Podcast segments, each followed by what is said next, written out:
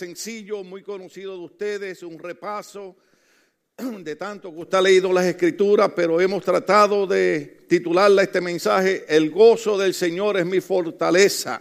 Y queremos leer en Nehemías capítulo 8, verso 10, donde dice de esta manera, luego Nehemías añadió, ya pueden irse, coman bien, tomen bebidas dulces y compartan su comida con quienes no tengan nada, porque este día ha sido consagrado a nuestro Señor. No estén tristes, pues el gozo del Señor es nuestra fortaleza. Dígalo duro, el gozo del Señor es nuestra fortaleza. Aleluya, denle un aplauso a Dios. Eso merece una alabanza. Aleluya. La historia es conocida por ustedes, pero empieza en el capítulo 1 del libro de Nehemías, cuando este hombre, eh, preocupado porque Jerusalén estaba en ruina, pero había un grupo que la Biblia lo identifica como un remanente, Reman Rising, aleluya este remanente estaba tratando de reconstruir la Jerusalén y uno de los familiares de, de llega a Susa, donde está él trabajando como copero, está eh, en una buena posición y de momento cuando llega este representante del remanente, él pregunta y dice, ¿cómo, cómo, está, la, cómo está la obra? ¿Cómo, ¿Cómo va la construcción? ¿Cómo se están eh, desarrollando las cosas? Y este hombre pues no trae noticias muy buenas y le dice, mira, las cosas están malas, la gente de allí no nos quiere, el, pueblo está prácticamente desfalleciendo. Y entonces estas cosas crean una preocupación en el corazón de Nehemías. Siempre digo que los hombres y las mujeres que aman la obra de Dios, cuando, cuando se enteran de que algo no está marchando bien con la obra de Dios, se entristecen, porque todo hombre o mujer que ha tenido un encuentro con Cristo, lo que quiere es que la obra de Dios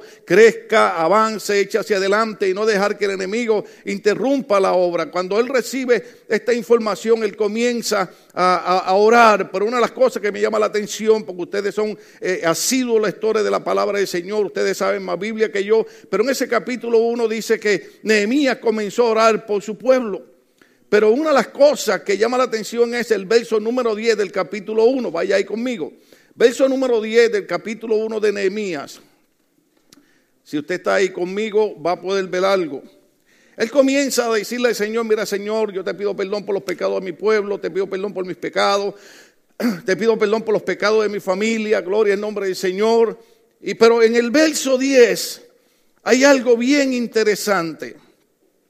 Dice, ellos son tus siervos y tu pueblo al cual redimiste con gran despliegue de fuerza y de poder. Me gusta porque ese verso menciona la palabra fuerza.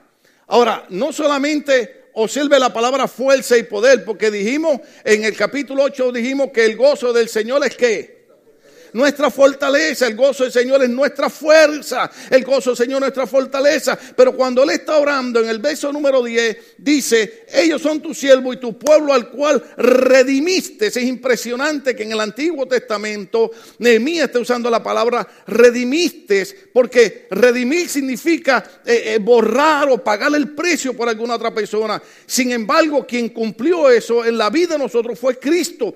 Cristo redimió todos nuestros pecados. En el Antiguo Testamento se cubrían, se tapaban los pecados. En el Nuevo Testamento son borrados, son quitados, son eliminados. Entonces Nehemías está orando prácticamente de una manera futurística porque lo que yo entiendo es que si algo es importante entender que Cristo nos redimió a nosotros de todos nuestros pecados. Los que dieron el mensaje el domingo pasado tienen que saber que nuestros pecados fueron borrados, los pasados, los presentes y lo futuro. Y yo dije el domingo pasado que si a mí alguien me dice que mis pecados pasados fueron borrados, mis presentes son borrados y mis futuros son borrados, yo me voy a alegrar, yo me voy a gozar, yo voy a decir gloria a Dios, aleluya, porque estoy redimido por el Señor. Entonces es importante porque Nehemías cuando le ora el Señor le dice, estos son tu siervo y tu pueblo al cual redimiste con gran despliegue de fuerza y de poder. Entonces, Nehemías, en medio de su tristeza, en medio de su preocupación porque la obra de Dios no está restablecida, reconoce que Dios con gran poder y fuerza redimió a su pueblo. Entonces vamos a pasar al capítulo 4, verso 10 de Nehemías. Oh, aleluya.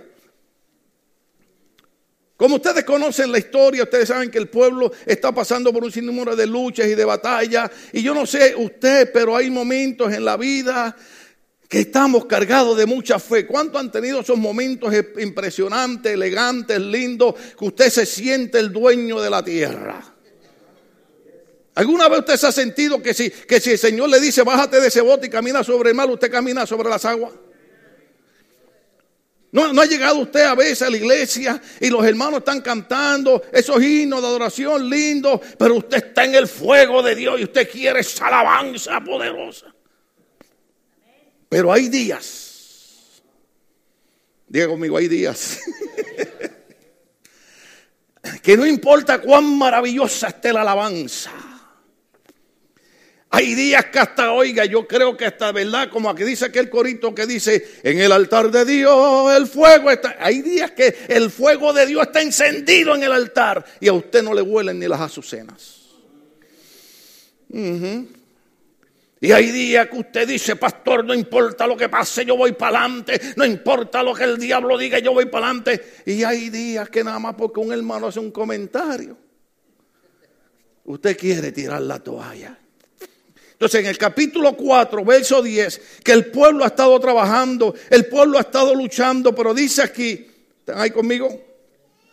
Por su parte, la gente de Judá decía, los cargadores desfallecen, pues son muchos los escombros no vamos a poder reconstruir esta muralla. Estoy leyendo la nueva versión internacional. Ahora, si lo leo en Reina Valera, dice, y dijo Judá, la fuerza, diga conmigo la fuerza. Entonces dice así, y dijo Judá, la fuerza de los acarreadores se han debilitado y el escombro mucho y no podemos edificar al pueblo. Entonces quiere decir que llega un momento en nuestras vidas que cuando estamos trabajando, cuando estamos eh, echando hacia adelante, como que a mitad de camino, nuestras fuerzas desfallecen. Como que a mitad de camino decimos, cuando empecé todo estaba bien, tenía ánimo, tenía fortaleza, quería hacer grandes cosas para el Señor, pero como que ahora la cosa ha cambiado, como que ya no es lo mismo. Y la Biblia dice que la fuerza, eh, la, la fortaleza de ellos estaban, ¿qué? Estaban desfalleciendo y estaban perdiendo la fuerza. Entonces esa parte es importante, hermano, porque cuando nosotros decimos la fuerza de los acarreadores o la fortaleza de ellos estaba desfalleciendo, significa que hay un momento en nuestras vidas que nosotros sentimos que desfallecemos. Hay un momento en nuestra vida que pensamos, déjeme ver si hay alguien aquí que le haya pasado eso que a nosotros es al único que nos está pasando algo. ¿Habrá alguien más aquí? ¿Alguna vez usted ha pensado, a mí es el único que todas las cosas me salen mal? Usted va a mitad de camino, porque el problema es este, a mí, a mí me gusta, eh, eh, es, la mejor. Recuerda, yo soy un predicador viejito y solamente recuerdo las cosas que se a los viejitos, alabado sea el Señor. Pero una vez alguien enseñó que, que cuando usted le echa agua a un vaso y lo llena hasta mitad, usted puede ver el vaso de agua medio vacío o medio lleno. Cuando usted está en ese espíritu, usted dice está medio lleno, gloria a Dios, ay, aunque sea medio vaso de agua. Pero cuando usted está, que la lucha es tanta y la batalla es tanta y usted cree que solamente usted es el que le pasan las cosas malas y las fuerzas están desfalleciendo, la fortaleza se está acabando, usted mira el vaso de agua y lo ve medio vacío. Ahora, este hombre es impresionante porque cuando nosotros estamos tocando todas estas partes, eh, eh, tenemos que ver que estas son las cosas que ocurren con nosotros. Vaya conmigo a Nehemías capítulo 6, verso 9. Oh, aleluya. Nehemías capítulo 6, verso 9. Hay una oración bien poderosa. Usted tiene que saber que sea cristiano o no sea cristiano, siempre que usted trata de hacer algo bueno, o algo positivo, o usted trata de sobresalir, usted trata de echar hacia adelante, siempre hay alguien que le molesta verlo usted prosperar. ¿Cuántos estamos aquí? Mire, yo le he dicho a las hermanas y a los hermanos aquí, cuando su hijo saque honores en la escuela, dígamelo, vamos a poner ahí el certificado. Siéntase orgulloso de lo que logran sus hijos. Pero cuando, cuando, cuando vienen los hermanos, las hermanas dicen, hermano, humildemente quiero decir que mi hijo es honor. Y que todas las notas son ahí. Le digo, mire, estése quieto, que humildemente dé gloria a Dios, que su hijo es el mejor en la escuela. Pero ¿qué ocurre? Que cuando usted dice, mi hijo es honor, hay alguien al lado que dice, se cree mejor que nadie. ¿Cuántos estamos aquí? Entonces, cuando Nehemías está en ese trabajo de la construcción con el pueblo, cuando están echando hacia adelante, ojo aquí hermano, que la lucha espiritual es real. Cada vez que usted quiere crecer y echar hacia adelante, alguien va a tratar de impedirlo. En Nehemías capítulo 6, verso 9 dice, en realidad lo que pretendían era asustarnos. Hmm. Usted tiene que, usted tiene que haber conocido gente así. Usted tiene que haber experimentado personas en su vida que usted se arriesga a hacer algo. Y alguien le dice, las cosas están malas, no vas a salir de esta. Yo siempre digo, porque me, gusta, ¿ves? Cuando yo veo la iglesia y ahorita está viendo los monitores, que yo siempre digo que los domingos tenemos dos iglesias, cuando veo atrás las maestras y los niños y los adolescentes y las clases y los veo a ustedes sentados aquí y veo la música y veo que estamos en un lugar que se llama casa de Dios y estamos glorificando el nombre del Señor y la gente cuando dice, sí, el pastor Tim Mejía, la iglesia queda allí en Long pero el caso es que cuando yo llegué aquí, hermano, dije estas palabras. El Señor me trae a California para levantarle casa. Y un evangelista amigo mío me dijo así de una manera muy positiva. California es el cementerio de los predicadores.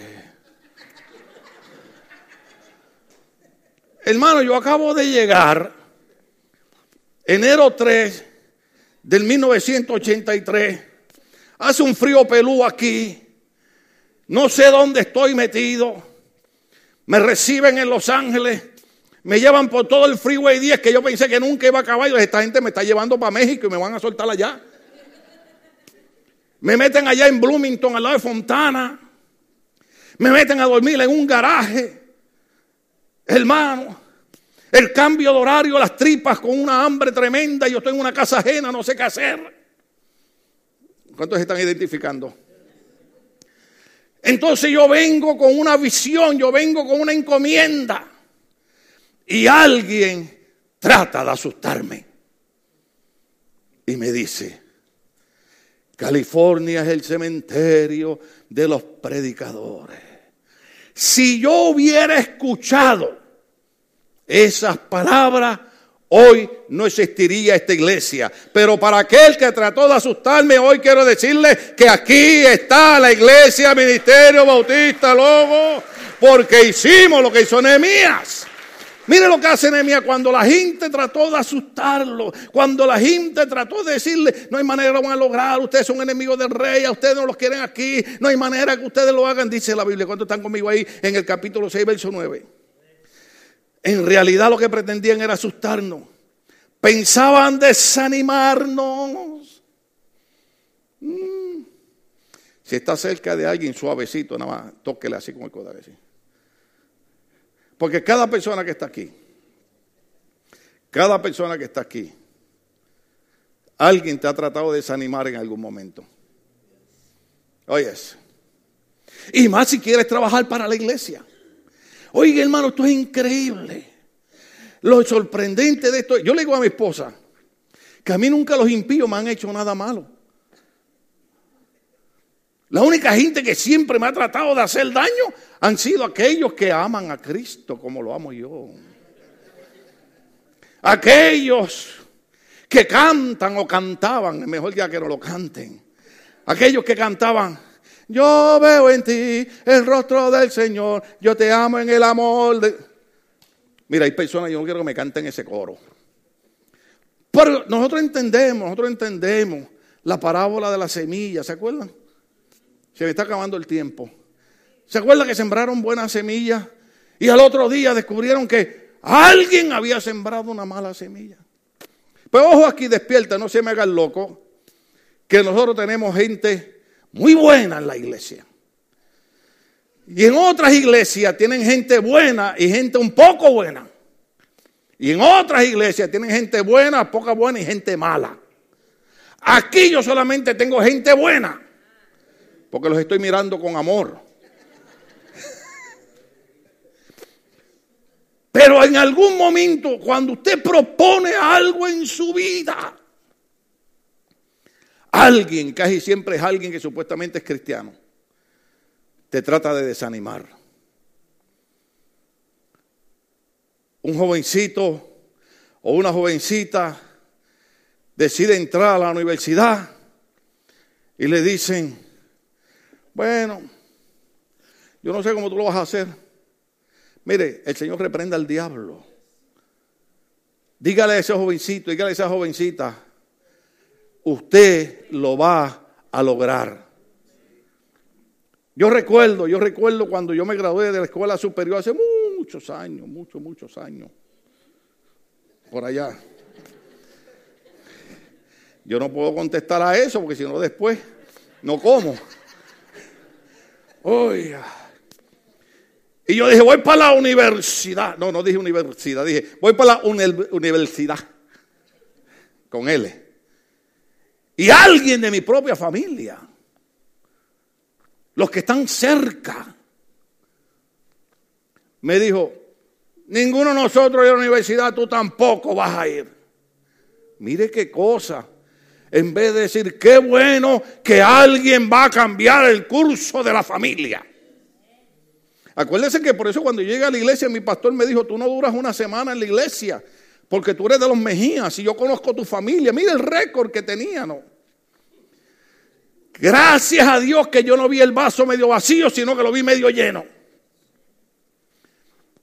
Y acepté aquello como un reto. Y dije, pues si nadie ha ido, yo voy a ser el primero en ir. Ah, y el gobierno me pagaba los estudios. O sea, quiere decir que yo tenía buenas notas allí, o tú nada más no. Yo también tenía buenas notas. Yo sé que ahora parece que nunca he ido a la escuela, pero fui. Algunos fueron a la escuela, pero la escuela no entró en ellos, pues esa es otra historia. Pero sí o sí, que cada uno de nosotros hemos enfrentado a alguien que es siempre o es un familiar, o es un amigo, o es un hermano de la iglesia, que cuando tú quieres hacer algo positivo en tu vida, trata de desanimarte. Por eso es que los buenos predicadores, yo trato de aprender de ellos, cuando dijeron que estaba aquel yacer que hace la hermana Odulia para ayudarnos aquí en la iglesia, que estaban vendiendo, que el diablo estaba vendiendo todas sus herramientas y empezó a vender todas. Y había una que la querían comprar, y esa no la vendo, esa no la vendo, porque, porque dijo, porque esa es la herramienta del desánimo. Con esa es con la que yo detengo el avance de las iglesias. Y toda persona en algún momento ha pasado por desánimo. Toda persona. Usted puede hacer, ponerme la cara más espiritual del mundo hoy. Yo le voy a poner la mía, mire. Oh, sí, oh, sí, sí, sí, sí, sí, sí. Por eso es que a mí me gusta andar con la máscara del santo. Antiel estaba viendo otra película del santo, el enmascarado de plata. Yo no sé dónde sacaban tantas brujas allá en México. Porque el santo no más peleaba más que con las brujas. Pero ahora yo caí, yo caí en cuenta. Yo como que dije, ah, cuando ahora vaya a la iglesia tengo que ponerme la máscara del santo, que me encuentro.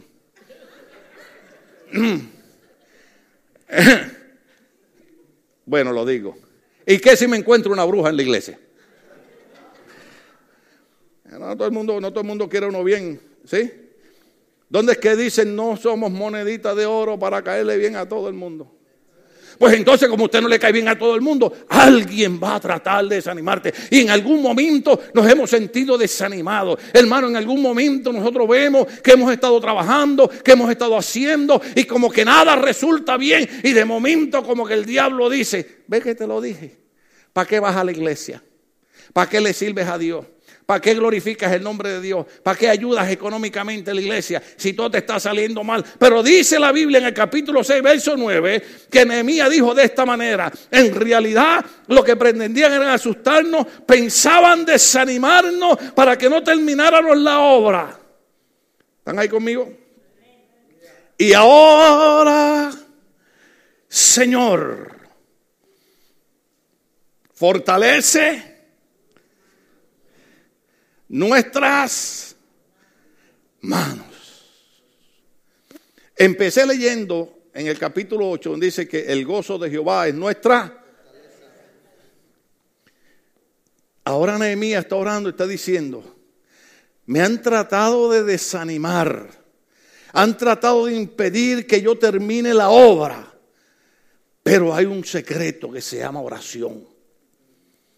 Y Nehemías dice, Señor, fortalece mis manos. Símbolo de, de, de, herramienta de trabajo, de lograr, de alcanzar. Y cada uno de los que estamos aquí hoy, va a llegar un momentito ahorita, cuando terminó el mensaje, que cada uno va a recordar algo en su vida que le va a tener que decir al Señor. Fortalece mis manos. Decía mi suegra, cara vemos, corazones no sabemos. Pero yo soy un pastor diferente. Yo cuando estoy triste vengo aquí y digo, hermano, estoy triste. Hermano, me da la espalda. Y a veces he llorado. ¿Cuántos me vieron llorar aquí? Porque sabe que hay momentos que con nuestra fuerza no podemos, pero hay un Dios que podemos orarle y podemos decirle, fortalece mis manos, fortalece mis manos, fortalece mis manos. Entonces dice de esta manera, ay, qué pena, se nos está acabando el mensaje. Dice así, quería usarle la, la otra versión, pero vamos a seguir acá. ¿Cuántos ya le están diciendo, Señor, fortalece mis manos? Esta, parte, esta parte es bien importante. Porque cuando le dice, Señor, fortalece mis manos, llega un momento, Nehemías capítulo 8, verso 8, vaya ahí conmigo. Cuando él Señor, fortalece mis manos, ustedes conocen la historia, que Nehemías viaja a Jerusalén. Y él llega allí y comienza a caminar y comienza a observar. Y usted sabe que habían algunos que se hacían muy espirituales y le decían, mira, tenemos que reunirnos. Y Nehemías le dice, yo no tengo tiempo de reunirme con ustedes porque yo estoy haciendo una grande obra. Yo no sé cuánto entendieron esa parte. Cada vez que tú estás haciendo algo bueno para Dios, alguien va a tratar de impedirte que tú sigas haciendo algo bueno para Dios. No podemos tapar el cielo con una mano. Tenemos que ser claros y transparentes, hermano sea en la iglesia o sea en tu trabajo o, sea en tu familia, pero alguien va a tratar de impedir que tú sigas haciendo cosas grandes. Y tú tienes que creer en Dios, tú tienes que creer que Dios te va a fortalecer. ¿Cuántos creen que Dios los va a fortalecer? Oh, aleluya. Entonces luego que, que hacen trabajos, llega un momento que dice la Biblia que cuando el pueblo sentía de fallecer, Nehemías le dijo, Dios está con nosotros. Vamos a darle al asunto. Y dice la Biblia que la gente agarró ánimo, diga conmigo ánimo. Y empezaron a trabajar con mucho ánimo, hermano, y lograron una cosa impresionante. Dice la Biblia que terminaron la obra, levantaron las murallas en 52 días. Cuando hay ánimo, se logran las cosas. Por eso es que las hermanas cuando estén en su casa haciendo sus labores, no ponga himnos de adoración. No. Cuando usted está, cuando usted está en su casa, que usted quiera hacer sus trabajos, no ponga Dios está aquí. No, no, no, no. Usted tiene que poner victoria en la victoria mía es. victoria en la victoria mía es.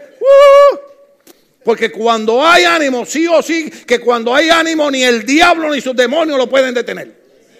Mm Dígale que está al lado, no me vas a detener.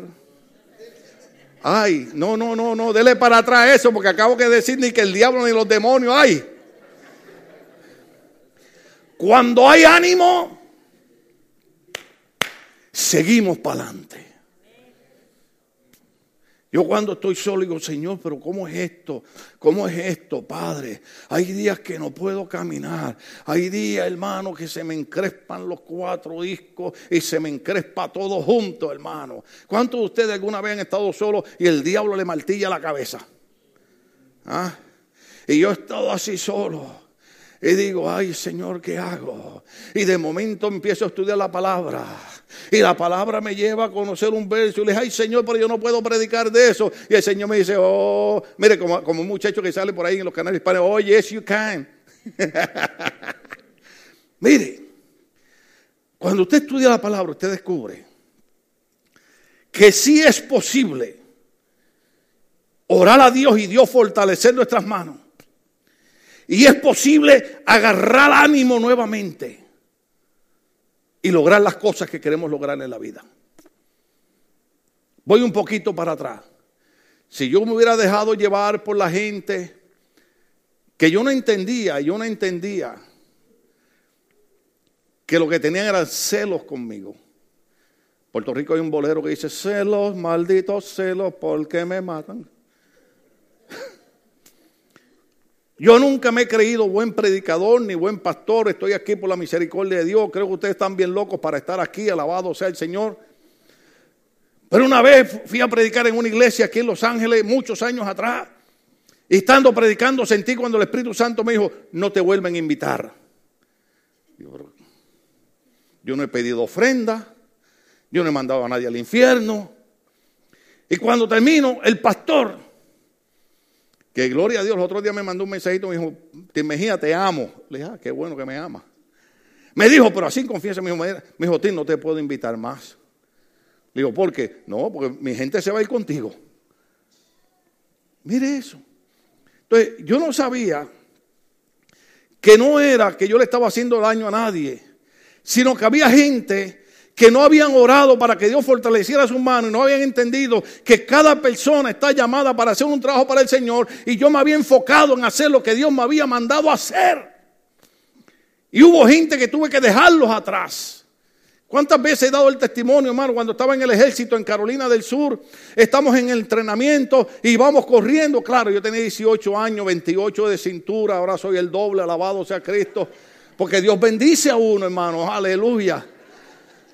Ah, los hermanos que tienen un poquito de panza, se descubrió científicamente que si alguien le dispara a usted, la grasa impide que la bala llegue a los órganos vitales. Por lo tanto, usted tiene un protector a prueba de bala aquí. Dele un aplauso al Señor, que Dios es bueno. Usted tiene un chaleco a prueba de bala. Aleluya. Oiga. Y vamos corriendo. Ah, esa gente, dos millas, cuatro millas. Pero, pero había uno atrás de mí. Hermano, que empezaron a correr ya estaba. y entonces yo no podía pronunciar mi nombre. Mire, nosotros tenemos nombres lindos. Yo soy Mejías. Y él me decía, Majaya. Digo, ¿a quién diablo está llamando este, hermano? Me decía, I need water. Digo, empezamos a correr y ya necesita agua. Entonces yo seguía corriendo y me quitaba la cantimplora y se la daba. Después sentía que me jalaba por la, por la, por la, por la cintura. Decía, sí, suéltame, suéltame. Sí. Entonces, un día se tira al piso, hermano. Y yo creía que le había dado un ataque, pues se tiró. Y yo me detengo. Hay cosas que a uno no se le olvidan. Yo me detengo para ayudarlo. El sargento Ferguson, siempre me acuerdo, un negrito que parecía Arnold Schwarzenegger, hermano me gritó y me dijo, Mahayas, keep running. Yo, yes, sir. cuando terminamos, él me llama, él me llama y me dice, quiero hablar contigo. Le dije, ah, anda a limpiar las letrinas. Y me dice, eso que tú hiciste de detenerte a levantar a ese hombre, si hubiera estado en un campo de batalla, te hubiera costado la vida. Cuando un soldado cae, usted sigue corriendo, usted se resguarda y cuando es seguro, se busca salvar al otro. Usted dice, bueno, pastor, ¿qué tiene que ver eso? Ah, que la vida espiritual es igual. En la vida espiritual, estoy tratando de poner en usted en su corazón, de que usted puede fortalecerse, de que usted puede coger ánimo, hermano, que usted puede lograr cosas, pero que hay gente que no quiere lograr nada en la vida. Y son la gente que se te van a agarrar de la cintura y te van a hacer la vida más pesada. Y tú no vas a poder correr bien porque te están aguantando. Y es triste decirlo, pero hay gente que hay que soltarlos. Y es triste porque la gente te habla mal de ti, la gente te condena, la gente te critica. Y hay gente que hay que soltarlos. Voy a decirles otra vez aquí porque hay algo del Espíritu aquí. Hay gente que hay que soltarlos de nuestras vidas. Porque no te dejan avanzar. Que te critiquen, mire, otro bolerito. Que critiquen, que hablen de mí los demás. La gente siempre va a hablar de uno. ¿Sabe que a mí me tienen quemado, hermano? Ay, yo dejé de ir a la iglesia y el pastor no me fue a buscar.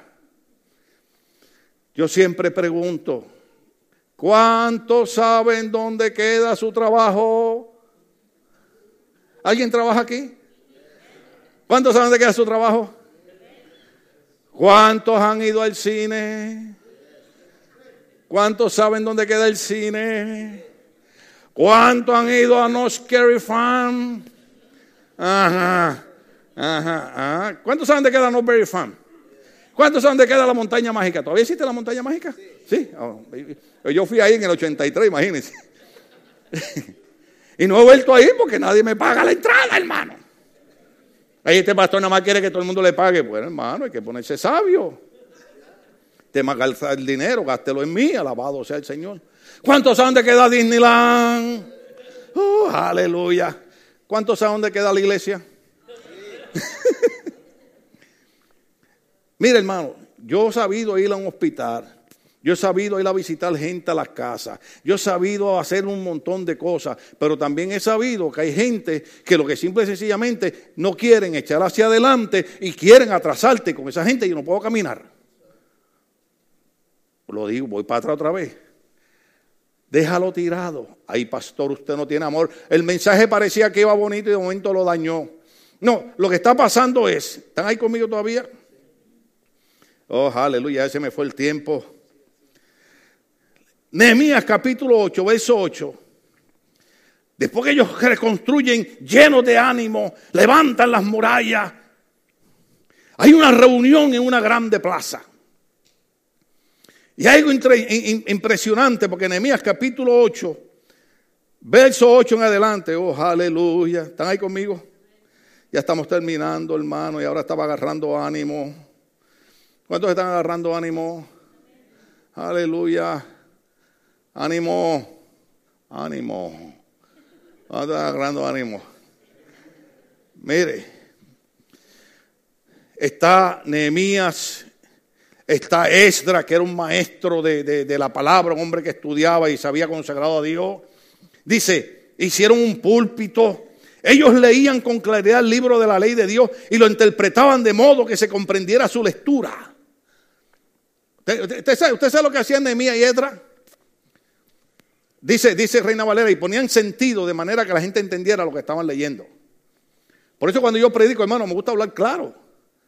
Pues yo no estoy aquí para que usted diga, wow, qué mensajote trajo el pastor, pero no entendí nada. La idea es que usted entienda el mensaje. Entonces ellos ponían sentido de manera que la gente entendiera. Al oír las palabras de la ley, la gente comenzó a llorar. Por eso el gobernador Nehemías, el sacerdote y maestro Edri y los levitas que enseñaban al pueblo le dijeron, no lloren, ni se pongan tristes porque este día ha sido consagrado al Señor. Luego Nehemías añadió, ya pueden irse, coman bien. Mm. Tomen bebidas dulces, champurrado, horchata. Sí, o aquel pensó en tequila. Que aclarar. Lavado sea el Señor. Entonces dice, y compartan su comida con quien no tenga nada, porque este día ha sido consagrado a nuestro Señor. No estén tristes, pues el gozo del Señor es nuestra fortaleza. En Puerto Rico los hermanos de la iglesia se enojaban conmigo porque había un loquito en la iglesia. Yo se lo he dicho un montón de veces. En toda la iglesia hay un loquito. El de, el de aquí hoy no vino. Y él era medio retardadito. Y iba para allá y me decía, hermano yo, quiero cantar. Cuando los hermanos veían, ya yo era asistente a pastor, cuando los hermanos me veían me decían,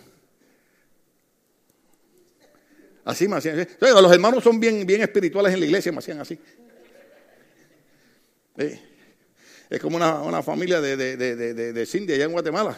Cuando llegaba la familia a visitar, decía, ahí, dale cuatro tortillas a cada uno de ellos. Y después, y por atrás hacía, una nada más. Y yo decía, hermano, vamos a dejar que nuestro hermano Pedro Juan cante hoy. Y ahí venía, eh, eh, eh, era un muchachito retardadito, muy bueno, gordito él iba así. Entonces se ponía los pantalones así bien cortos hasta arriba. Nosotros decimos brincacharco, hermano. Y, él venía para acá, entonces tenía un ojo que le, que le daba vuelta, hermano, bailaba el ojo. Aleluya. Y cuando él pasaba al frente, yo miraba a los hermanos y ellos me hacían. Sí, sí. Usted sabe que, las caras hablan, hermano, y me hacían. Alguien dice, que no pusiste a cantar? Y a mí nunca se me olvida. Que él pasaba al frente y empezaba. El gozo del Señor mi fortaleza El gozo del Señor mi fortaleza. Hasta ahí estaban los hermanos que se querían ir del culto. El gozo del Señor mi fortaleza El gozo del Señor me sostendrá. Si tienes ese gozo, puedes tú reír. Si tienes ese gozo, puedes tú reír. Y después decía, ja, ja, ja, ja, ja, ja, ja, ja, ja, Hermano, y lo sorprendente es que este muchachito loquito, retardado, casi no debe cantar, no pasaban cinco minutos cuando toda la iglesia estaba, el gozo del Señor mi fortaleza, el gozo del Señor mi fortaleza. Y al rato, hermano, estaban aquellos cultos. ¿Ustedes se acuerdan? Hace como 40 años las iglesias, la gente creía en el bautismo del Espíritu Santo, la gente creía que el Espíritu Santo se movía. Y al rato estaba todo el mundo danzando en el Espíritu porque caía la fortaleza del Señor cuando el pueblo comenzaba a cantar con gozo. Por eso es que en la iglesia hay que cantar con gozo. Porque el gozo del Señor nuestra fortaleza es. Dale el aplauso al Señor, se lo merece, aleluya. Hay una parte aquí, una parte aquí que le quiero terminar, hermano. Hay un salmo, hay un salmo que dicen los buenos estudiosos de las escrituras, que se escribió basado en el evento de Segunda de Reyes capítulo 19. Segunda de Reyes, capítulo 19, verso 14 en adelante. ¿Se acuerda cuando en Judá, en el reino del sur, está reinando un hombre llamado Ezequías? Y viene un rey que está conquistando a todo el mundo, se llama Senaquerí. Senaquerí llega y comienza a conquistar y rodea Jerusalén. Y dice, aquí no hay problema, esta gente los conquistamos. Y le manda una carta con un mensajero a Ezequías. Ezequías lee la carta Senaquerí decía, ninguno de los dioses de los otros pueblos ha podido con nosotros y el Dios de ustedes tampoco los podrá librar de mis manos. Ezequiel agarra la carta y se la lleva el profeta Isaías. Isaías agarra la carta y se va al templo. Y pone esa carta en el templo y le dice el Señor, Señor, no es a nosotros, sino es a tu nombre el cual han blasfemado. Y el Señor trae una palabra hacia Ezequiel. Y le dice, no vas a tener que hacer nada, no vas a tener que disparar, no vas a tener que hacer eh, en un solo movimiento. ¿Están ahí conmigo todavía en Segunda Reyes? Porque el Señor le dijo que Él se iba a encargar de eso. Y la Biblia dice que el Señor envió un ángel y se metió, hermano, entre medio del pueblo enemigo del pueblo de Senaquerib. Y la gente comenzaron a hubieron miles y miles y miles y miles de muertos. ¿Qué les quiero decir? Que hay momentos que el enemigo comienza a rodearnos. Hay momentos que el enemigo nos acecha. Hay momentos que el enemigo nos amenaza. Hay momentos que el enemigo nos dice, de esta no sales. Hay momentos que el enemigo dice, no vas a poder vivir más. Hay momentos que el enemigo dice, he conquistado a todos tus amigos y te voy a conquistar a ti también. Pero hay un Dios en el reino de los cielos que Nehemías oraba y decía, fortalece mis manos. Ezequiel oraba a Dios, Isaías oraba a Dios y le decían, Señor, mira lo que esta gente está diciendo. Y es bajo esa circunstancia que acontece ahí que muchos estudiosos están de acuerdo que basado en eso es donde se inspira el salmista para escribir el Salmo 46. ¿Están ahí conmigo?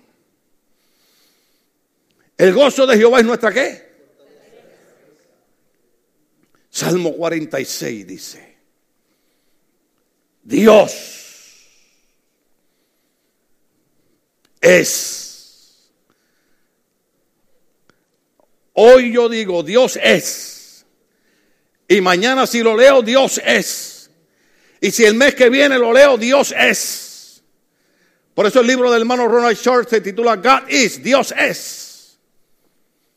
Dios es nuestro amparo y nuestra fortaleza es nuestra ayuda segura en momentos de angustia. Se imagina el pueblo rodeado por el ejército de Senaquerí. Se imagina un pueblo que, que, nunca ha sido derrotado rodeando tu vida. Y ahí está Senaquerí e Isaías. Pero alguien dijo en momentos de angustia, Dios es nuestro amparo y nuestra fortaleza, es nuestra ayuda segura en momentos de angustia. Cuando estoy en momentos de angustia, Dios es mi fortaleza. Oh, aleluya. Alguien Dios le está ministrando aquí hoy. Claro que yo he pasado un momento de angustia. porque usted cree que leo el libro? Porque los momentos de angustias, Dios es nuestro amparo y es nuestra fortaleza. Por eso es que la gente no entiende que cómo es posible que, que en medio del dolor y en medio de las aflicciones nosotros todavía podamos cantar. Porque una de las cosas más impresionantes, cuando el rey David pecó en contra de Dios, eh, eh, eh, el rey David no le dijo al Señor, oh, está bien, quítame. No, ¿sabe qué le dijo el rey David? Quítame todo menos el gozo de la salvación. Cuando usted conoce a Cristo, cuando usted es salvo, usted puede estar en problemas, en dificultades, en enfermedades, pero hay algo que el diablo no le puede quitar y es el gozo del Señor. Y el gozo del Señor es nuestra fortaleza. Pasamos por operaciones, pasamos por circunstancias. Cada vez que yo voy al médico y el médico me dice, este, mira, este, hay, que examinar porque esto, lo otro. Hace par de meses me quería meter otra vez en el tubo para hacerme el examen del cáncer otra vez porque vio algo ahí. Hermano, Usted ha ido al médico y el médico le dice, mira, ese cáncer parece que está regresando a tu cuerpo, ese cáncer parece que te va a pasar, te a hacer pasar otra vez el infierno que tú viviste por tantos años. ¿Usted ha sentido alguna vez la angustia de que un médico le dice algo que usted no sabe qué va a pasar? Pero Dios es nuestro amparo y nuestra fortaleza, nuestra ayuda segura en momentos de angustia. El gozo de Jehová mi fortaleza es. Oh, aleluya. Cuando voy a la siguiente cita me dice, you know what, Mr. Mejía, we're going away, vamos a esperar en esto. Porque, y yo digo, gracias Señor, tú eres mi ayuda, tú eres mi fortaleza. Hay momentos, hermano, y me gusta alabar a Dios solo. Porque yo me vuelvo loco alabando al Señor. Gloria a Dios ahora por YouTube y todas esas cosas. Yo cuando estoy estudiando la Biblia pongo YouTube y pongo los himnos viejos que ustedes no conocen, pero que llegan al alma. Y en ese momento de angustia el salmista se inspira y dice, Dios es nuestro amparo, nuestra fortaleza, nuestra ayuda segura en momentos de angustia. Por eso no temeremos. Oiga los que viven en California, aunque se desmorone la tierra y las montañas se hundan en el fondo del mar, aunque rujan y se crespen sus aguas, y aunque retiemblen los montes. ¿Están ahí conmigo? Oh, aleluya. ¿Están ahí de verdad? Hay un río cuyas corrientes alegran la ciudad de Dios, la santa habitación del Altísimo. Dios está en ella. La ciudad no caerá. Al rayar el alba, Dios le brindará su ayuda se agitan las naciones, se tambalean los reinos, Dios deja oír su voz y la tierra se derrumba. El Señor Todopoderoso está con nosotros. Nuestro refugio es el Dios de Jacob. El Señor Dios Todopoderoso está con nosotros. Nuestro refugio es el Dios de Jacob. Aleluya. Estamos de pie, póngase de pie. Y mientras se pone de pie, diga, el gozo de Jehová es mi fortaleza. El gozo de Jehová es mi fortaleza. Uh, aleluya. Oh, Shabarabasheka Masai. Oh, Rababasheka Mahanso, Roboshila Makaya. El gozo de Jehová es nuestra fortaleza. Él es nuestro refugio. Temblarán las tierras, se caerán los enemigos. Pero nuestro refugio es el Dios de Jacob. Oh, Habasheta Makiba Bashaya. Yo sé mis luchas y sé mis batallas. Pero también sé que el gozo de Jehová es mi fortaleza. He pasado la salsa y el Guayacán, he pasado por cosas que de momento el diablo me ha dicho, como le decía Senaquería Ezequías y como le decía Isaías, de esta no te levanta, de esta no sale, jamás volverá a levantarte. Pero yo les tengo noticia, el gozo de Jehová es mi fortaleza, el Dios de Jacob es mi refugio, Él es mi ayuda, Él es mi fortaleza. Hoy estamos aquí diciendo, Señor, fortalece mis manos, porque el gozo de Jehová es mi fortaleza. Ahora el Señor, yo no sé por lo que tú estás pasando, no sé por lo que has pasado, no sé lo que estás enfrentando, pero hoy vino una palabra de Dios para ti. Hoy vino Dios a decirte, mi gozo te va a dar fuerza, mi gozo te va a fortalecer. Yo soy tu refugio. Oh, aleluya. Oh, Oh, hay una unción linda. Hay una unción linda. Porque Dios no te trajo hoy aquí para perder el tiempo. Dios te trajo para darte una palabra, para decirte no importa lo que estás pasando, mi gozo te va a dar la fuerza. Mi, oh, mi gozo te va a fortalecer. Aunque te rodee el enemigo, mi gozo te va a fortalecer. Dile al Señor, Señor, levanto mis manos y te pido que fortalezcas mis manos en este día. Fortalece mis manos en este día. Oh, Shandoroboki Bahaman Sherabakia.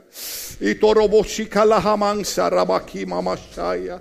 Fortalece mis manos en este día. Espíritu Santo de Dios, fortalece mis manos. Díselo al Señor.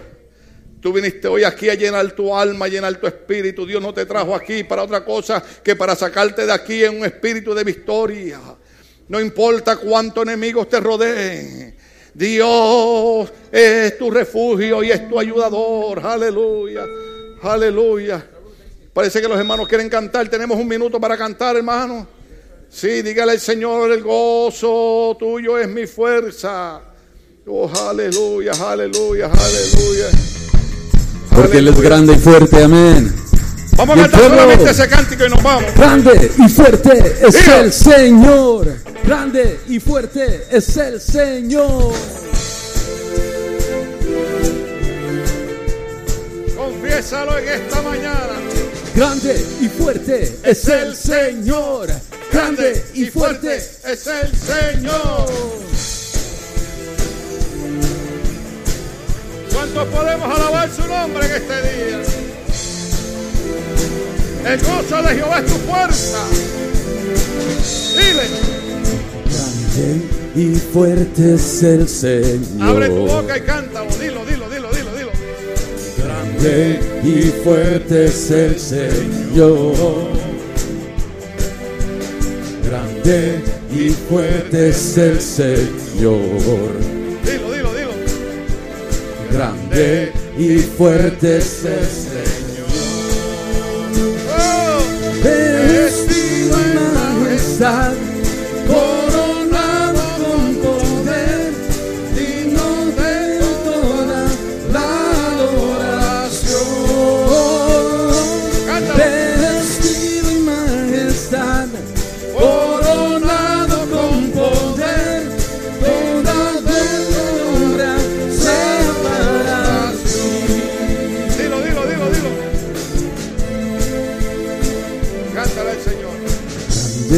Y fuerte es el Señor. Grande y fuerte es el Señor. Grande y fuerte es el Señor. Grande y fuerte es nuestro Cántale al. Señor, cántale al Señor. Grande y fuerte es nuestro Dios.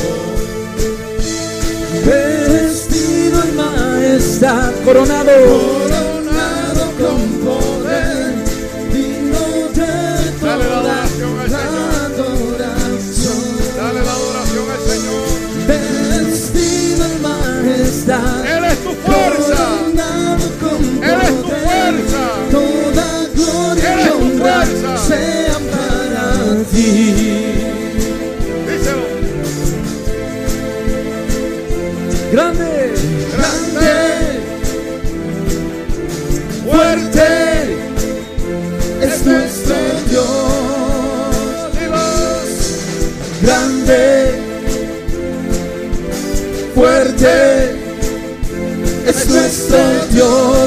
si tú lo crees en esta mañana, grande, Fuerte. fuerte, el que todo lo puede, es el Señor. Dilo, dilo, dilo, dilo, dilo, dilo. Grande. Grande, no es por nuestras fuerzas, Fuerte. sino por sus fuerzas. nuestro Dios. Hey. Grande, Grande.